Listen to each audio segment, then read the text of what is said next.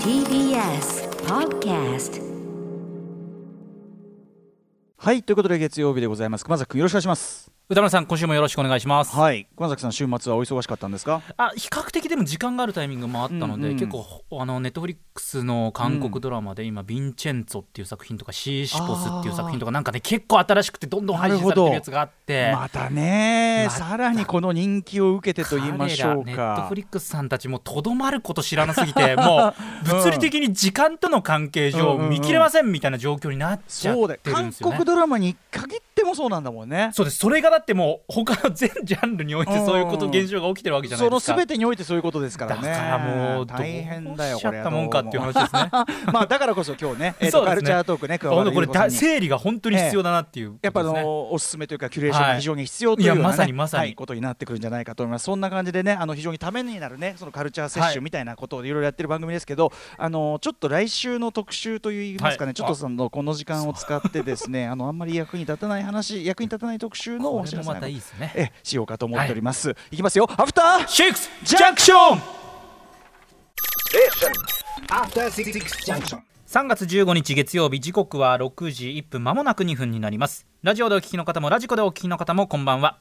TBS ラジオをキーステーションにお送りするカルチャーキュレーションプログラムアフターシックスジャンクション通称アトロクはい、えー、パーソナリティは私ラップグループライムスターの歌丸です。本日は所属事務所スタープレイヤーズ会議室からリモート、えー出演しております。そして月曜パートナー TBS アナウンサー熊崎和人です。はい。ということでちょっとまずね、はい。あのーさっきまあなんかふざけた話から入って申し訳ない。あのちょっと訃報がございましてはいですね、えーっとドラマーの村上ポンタ秀一さんが3月9日に、えーお亡くなりになったことが割とあの報道されてですねあの村上さんというと本当にあの日本のもう名だたる、まあ、ミュージシャンのバックもそうですしあのなんていうのかな本当に日本のポップミュージック史においてあのものすごく重要な本当に役、まあ、すごく平たく言うなら役割を果たされた、まあ、ドラマなんですけども村上ポンタ秀一さん、えー、とちょっとメールもですねちょっとショックを受けているというメールがいっぱい来ているのでちょっとご紹介させてください、ラジオネーム、えークエストダブさん。本日のネットニュースで日本を代表するトップドラマーである村上ポンタ秀一さんの訃報を知り大変ショックを受けております、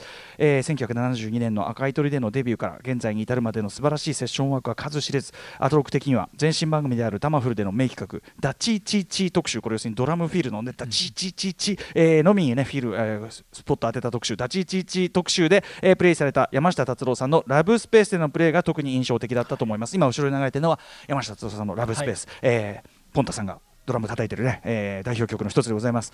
数年前吉田美奈子さんのライブでポンタさんのドラミングを目の前で体感することができたのですが美奈子さんの歌とこうするパワフルかつ繊細なドラムプレイに心底圧倒されたことが昨日のように蘇ってまいりました、えー死因は死傷出血とのことですが本当に残念です。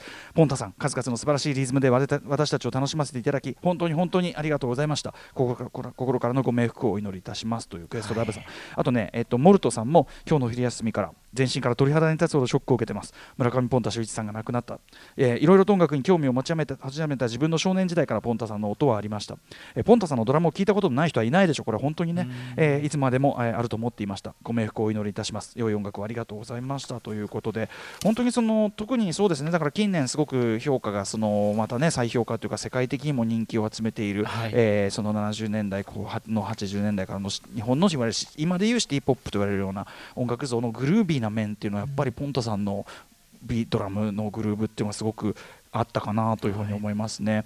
個人的にちょっとね今日ねもしあの TBS の、あのアーカイブにあればかけたいと思ってた曲だったのがい。やさすがになかった12インチシングルだったんでね。あの、えっと清水信之さんとのユニットで信之ポンタユニットというのを一時期やられてて、はい。このね、えーが12インチシングルでリまさにザ・リズムボクサーっていうもう本当にあのポンタさんのドラムが暴れまくる超かっこいいダンスチューンがあってこれを12インチで出されて、まあ、当時僕高校生でしたけどあのちょうどですね坂本龍一さんの「サウンドストリート」というですね NHK の、NHKFM の番組があってこれはいまさに、あの今日の,、えーね、あの一大ゲスト低東和さんが、はい。まあ、あの本当に登場されたりというか名を上げた場でもあるんですけど教授のそのサウンドストリートの中の確かあれは86年だよね。ヒップホップ特集というですね85かな？86かな？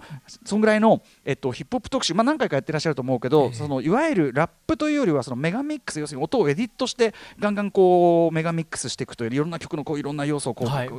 集積させていくような、えーそういうメガミックスを中心としたヒップホップ特集というのをやった時にあでもダギーフレッシュとかもかけてた。なラップも普通にかけてましたけどというかそのヒップホップ特集のオンエアテープが僕の中の決定的にヒップホップにこうガッと傾倒していく一つの大きなきっかけでもある。まあいろいろ一等成功さんとか近田さんの,、はい。あの言説の影響もあるんだけどこの教授のサウンドストリートのヒップホップ特集がすごい大きくて。で,、でねでそれそのヒップホップ特集のもう何百回と聞いたヒップホップ特集の日にゲストだったのがあの村上ポンタ秀一さんと清水,、はい、あの清水信之さんで。そう。でこのリズムボクサーもめちゃめちゃ聴いていたという、はい。なので今日できればねかけたいなと思ったんだけど、もちろん自分でも持ってないし、まあ、12インチであの、はい、なかったんでちょっとかけられなかったけど、はい、あのもしあの興味ある方はちょっとこちらの音も掘っていただくとめちゃめちゃかっこいい曲なんで、はい、信行ポンタユニットザ・リズムボクサー、はい。えーそんな感じでございます、えっと村上ポンタ秀一さん、まあ、ご冥福をお祈りして本当にねあのねおしまりつつということだし、音楽好きにとっては本当にありがとうございますということですね。はいでですねあのそんな村上ポンタ秀一さんといえばですねあのいろんな顔あお持ちでございますが、はい。活躍されていましたがお茶の間的に一番こう存在を知られた瞬間といいますとこれ1989年から1990年にこの TBS テレビで放送された、えー三宅裕司の生かすバンド天狗イカ天これイカ天なんとなく存在ぐらいは車崎さん。私もはいもちろんです、うん。まあ、はい。そこからいろんな、ね、グループ輩出されたんでそれご存知の方も多いと思いますがなんと来週の特集はこちらのまあこれ本当偶然なんですよ。あのポンタさんのその訃報をお伝えするこの日にこの告知をするというのは全くの偶然なんですが実は来週、えーとあるですね、はいえー企画をやっておりますので、はい、コロナ禍の中皆さんねさまざまな形で音楽活動を不自由している中で音楽の力で世の中を明るくしたい。でも音楽の力で明るくするときに必ずしもそのスキルとかね、いけているバンドではなくて、このいけてないいけいけずに終わった？いけずに終わったバンド 名もなきバンドたち、はい。えーそっちの方が多いでしょうね。そうですね、うん。生かしてなくていけずみたいなね。そういうバンドのそのサウンドっていうのでもやっぱりこう日々のあれっていうのはこう照らせるんじゃないかということで、はいはい。来週はこんなリスナー参加型特集を予定しております。題していけずバンド天国。はい。ということでリスナーの皆さん、あのこれ要はですね打ち合わせをみんなねスタッフとかとしてて、ええポロポロポロポロとあ実は俺前バンドやってたんですよ。意外な人から私バンドやってたんですあのあんまそういうイメージない人からもうポロポロポロポロ出てくるわけですよ、はいはい。であの音楽性なんか聞いてもえそんなことやってたの？みたいな。想像つかない感じで。それが結構いてでやっぱりそのかつてバンド組んでらっしゃった方意外といるよねっていうことでじゃあその音源今聞いて 面白いんじゃないっていうことでこの特集ではリスナーの皆さんがかつて組んでいたバンドについてそのエピソードやできればその音源も募集しそれをみんなで聞き、えーなぜ例えばなぜ解散したとかなぜ辞めちゃったとか、はい。まあ、その反応とかも含めて、ええー味わいをこう味わっていこうという特集になっております。えー改めて言いますと特集のタイトル「いけずバンド天国」こちらは1989年から1990年に放送され、えーフライングキッズ、えージッタリンジンビギンタマブランキー・ジェット・シティ。そして先日もね、えーライブダイレクト出ていただきましたリトル・クリーチャーズ、まあ、タマとかあタマタマあのあのとかまあいろいろ他にもあのちょっとここに上げきれないぐらいですけども TBS テレビの番組「えー三宅裕司の生かすバンド天国」通称「イカ天」まあ、こちらにちなんでですね、はい。まあ、イカ天は要するにこう、ね、プロになってこう羽ばたいていった皆さんの番組ですけど結局それいけずっていうね。そうですね。いけずに終わったっていうね、えはい。えーそういうバンドのこう。う歴史をですね、まあ、伺っていこうというね、えーそういうことになってるわけです。はい。でただ皆さんそんなねそんなその昔のバンドの音源出すなんてやだよその話するのみたいな、ね。ハードル高いわって思う恥ずかじゃないですか。しいって思う人も多いでしょうしそうどなんですよかねいやでもそこで恥ずかしくないよっていうね。はい。大丈夫だよっていうことを示すためにこういう時はやっぱりこう番組スタッフが体を張って範を示す。具体例は欲しいですね、えー確かに。これ私もちなみにあのライムスターはやってますけどその前あの高校時代にウクレール P というバンドを 1, 日だけやりましたから。その音源はあるんですか、それはね音源 はねいや音源はないけどリハ音源とかひょっとしたらあのドクター・ルーパーが大事に持ってる可能性はあるはい、なんだけどウクレレ P の音源はまだ発見されていないため、えー早速ですね勇気ある番組スタッフがさっそうと手を挙げてくださいました。どなたですか？番組構成作家の古川です。ありがとうございます。古川さん。ありがとうございます。古川さんはさありがとうございます。あのー早い段階からそのアニメのライターとして活動されてね、プロとして、はい、ありがとうありがとうございます。まあだからその割と早い段階から今の古川光になってるというイメージがあるんですよ。古川光は最初から古川光ですよ。そうだけど、はい。そうだけど、そうだけど。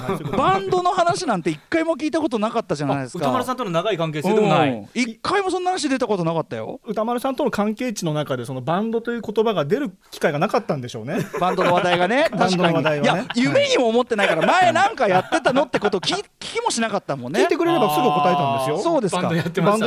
やってましたよ。なるほど。聞かれなかったから答えなかったあそうですか。古川さんはどんなバンドをやられてたんですか？えっとどっから行きましょうか。あいつから？いつどいついつ頃どんなバンドを？えっとですね組んでいいたのが1992、3年ぐらいから多分始めてて、うんうん。私の弱いで言うとですねはい。二十、歳過ぎてからだったと思います。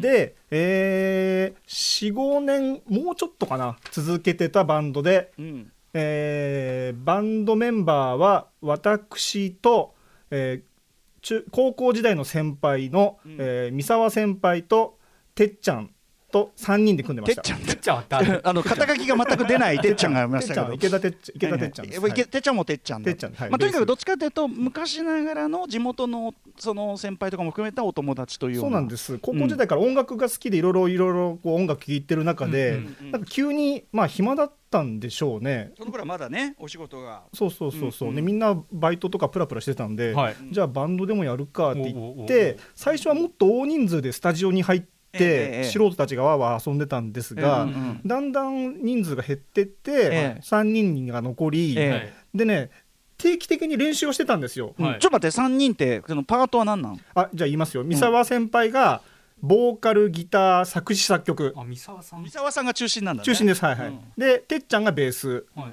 私古川がドラムです。えードラマーだったありがとうございます。マジで？はいありがとうございます。よりによってこんなポンタさんの訃報を伝えた日にそんな言わなんといてください。あなたが。ちょっと恥じらいの本当に気まずくなる。恥じらいの表情を浮かべてま本当にすけどねそれだけはびっくりしました。本当に、ね、ああそうですか、はい。えそえじゃあ3ピースというスリーピ形でースですね。今風に言うとスリーピースですね、うんうん。なんか古川さんの雰囲気だとさなんか打ち込みとかね、はいはいはい。テクノとかそういうイメージがあるけど、割ときっちり3ピースバンドスなんですね。リーピースでなんならちょっとなんパン組のあるような、えーパン組っつったらちょっと失礼ですね。なんだ。なんかちょっと激しい感じでしたよ。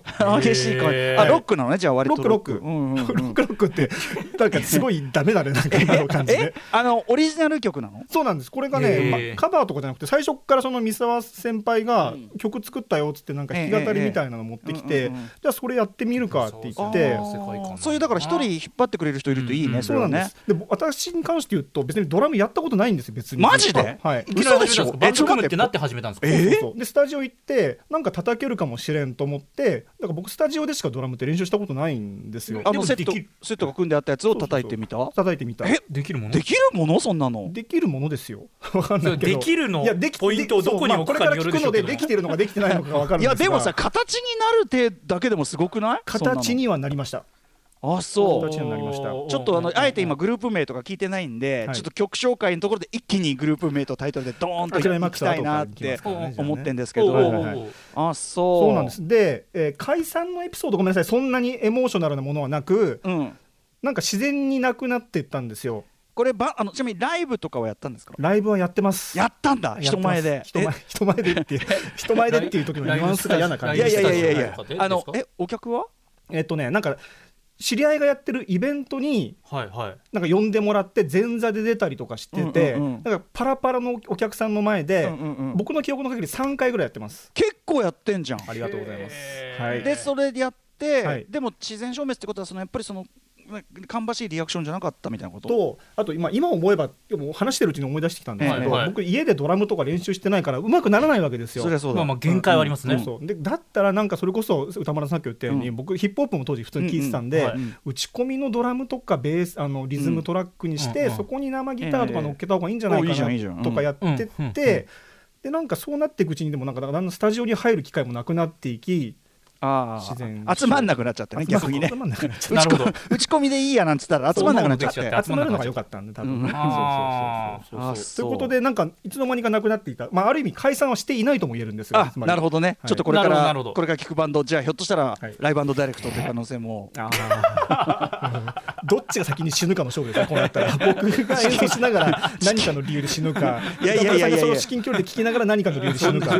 まあじゃあとりあえずじゃあ曲を聴いてみましょうか。曲紹介の方では古川光さんお,、願いしてよろしいでしょうじゃあか曲紹介、じゃあデータとともにいきますね。はい。えー1999年の11月15日、下北沢のライブハウス251の、えー夕方で行われたバンドオメガテレビでライブの1曲目、えーメンバーの誰も曲名を覚えていないです。お聴きくださいどうぞ。はいオメガテレビでした。オメガテレビでえあのさっきのは曲名なんですか？曲。メンバーの誰も曲名を覚えていないあという事実です。あ曲名曲名あるのにってことだ。曲名が多分あったはずなんですけど。その曲名がわからないとですね、そう。覚えてなかったええ英語詞ですか？英語詞ですね。うん。で15年ぶりぐらいにその先輩たちと連絡を取って、ではい。テープを送ってもらって、この曲名なんだっけって言ったら誰もみんな覚えてなかった。書いてないの？テープの書いてないんですよ。でもね古川さん、はい。まずちょっといいですか？普通に。どうぞどうぞかっこいいですよ普通に。ありがとうございます、うんうんうんこれいきなりこれ叩ける？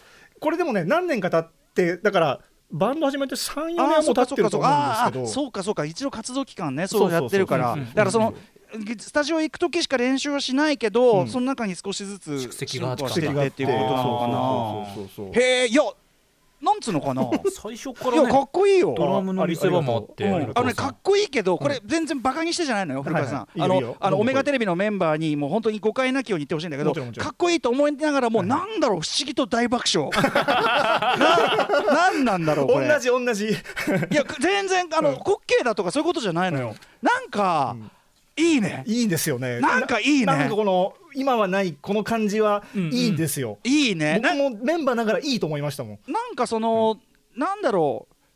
利利益利益っていうかそのなんていうの？損得じゃなくやってるこ といやいや本当にそうな。のかなそうですね。なんか楽しんでる純粋しかないですよ、本当に、あとまあクオリティもやっぱ全然全然そんな。こう絶妙なこの録音状態も含めて、そうだね。この手の特集で聞くにはまあまあいい感じじゃないですか？いやなんかいいしいいっていうかむしろハードル上がったんじゃないかという懸念すら。確かに。まあ勢いがありうまくはなく、うん。皆さんあのあれですかねうまさとか、はい。俺かっこいいだろうとかそういうのをあの生きるコーナーじゃないんで。そういうことじゃないですね。はい全然全然もっとそのもっと素朴で素朴でも結構ですしね、はいはいはいはい。いやー古川さん。あオメガテレビ。ありがとうございました。古川さんちなみに「オメガトライブです」って「オメガテレビです」「オメガトライブオメガテレビです」って挨拶してるけど、あの時ちゃんと挨拶したんですか僕はニヤニヤドラマニヤニヤしてます。古川さんの声乗ってなかったですね。ニヤニヤしてます、はい。俺なら絶対マイク向けますよ古川さんに。あなたならそうでしょうよ。で もメンバーはそうじゃないからね。はい。はい。皆さん古川さんありがとうございました。そしていやいやいやオメガテレビ皆さんありがとうございました。皆さんからの応募がないと来週もかけます。ということで、はい。募集しておきましょうこちらいけずバンド天国でございますはい。えっと、ご応募お待ちしますね、池津バンド天国。えっと、改めて今の古川さん、えーオメガテレビのものもそうなんですけれども、こんなエピソードともともに募集させていただきます。はいまず、バンド名とバンドメンバー、やっていた曲名やジャンル、そしてそのバンドでの最高に輝いていた瞬間や、誰からも聞かれてはいないが、語り継ぎたいエピソードなどを合わせて募集いたします。あとできればやっぱりそのバンドのなぜそれが続かなかったなぜいけずに終わったのかっていうその部分なんかもあるといい。んじゃないですかね。はい、ということでぜひですねもし仮にあの当時の音源あればこんな感じで送ってください。CD、MD、カセットテープ何でもその音源は結構でございます、えーまた音声データの場合はファイル共有サービスを使ってください、えーデータを直接メールで送るとサーバーが爆発するので あの重たくなっちゃうから、えー宛先は歌丸アットマーク TBS.CO.JP 歌丸アットマーク TBS.CO.JP までよろしくお願いいたします。ということで、えー、いけずバンド天国次週お楽しみに。それではさまざまなお城を発見して紹介するカルチャーキュレーションプログラムアフターシックジャンクション本日のメニュー紹介です。はいまず6時半からのカルチャートークは映像作品レビューサイトショートカッツの執筆人で劇作家女優の桑原優子さんです。今回はですねネットフリックスの中から最新のおすすめ配信作品3つご紹介していただきます。そして、えー夜7時からの音楽コーナーライブダイレクトと8時からの特集コーナービヨンドザカルチャーではぶち抜きでこの方の音楽とお話をお届けいたします。題して今夜はテイ・トウワスペシャル！やったー、えー今月3日、えーキャリア30周年10枚目のアルバムとなる LP を発売されたばかり。DJ にしてプロデューサーテイ・トウワさんを大フィーチャーした特別プログラムをお送りいたします。まず最初7時から夜7時からのミュージックゾーンライブダイレクトではテイ・トウワさんによるスペシャルな DJ ミックスをお届けしこれあのますニューアルバム LP からの楽曲でね、はい。組んでいただいております。そして夜8時からの特集コーナー歌丸さん何でしょうか？ニューアルバム LP 発売記念あの名曲の裏にこの男あり。テイ・トウワが実はかかっていたあの曲この曲をテイ・トウワ本人に直接聞く特集。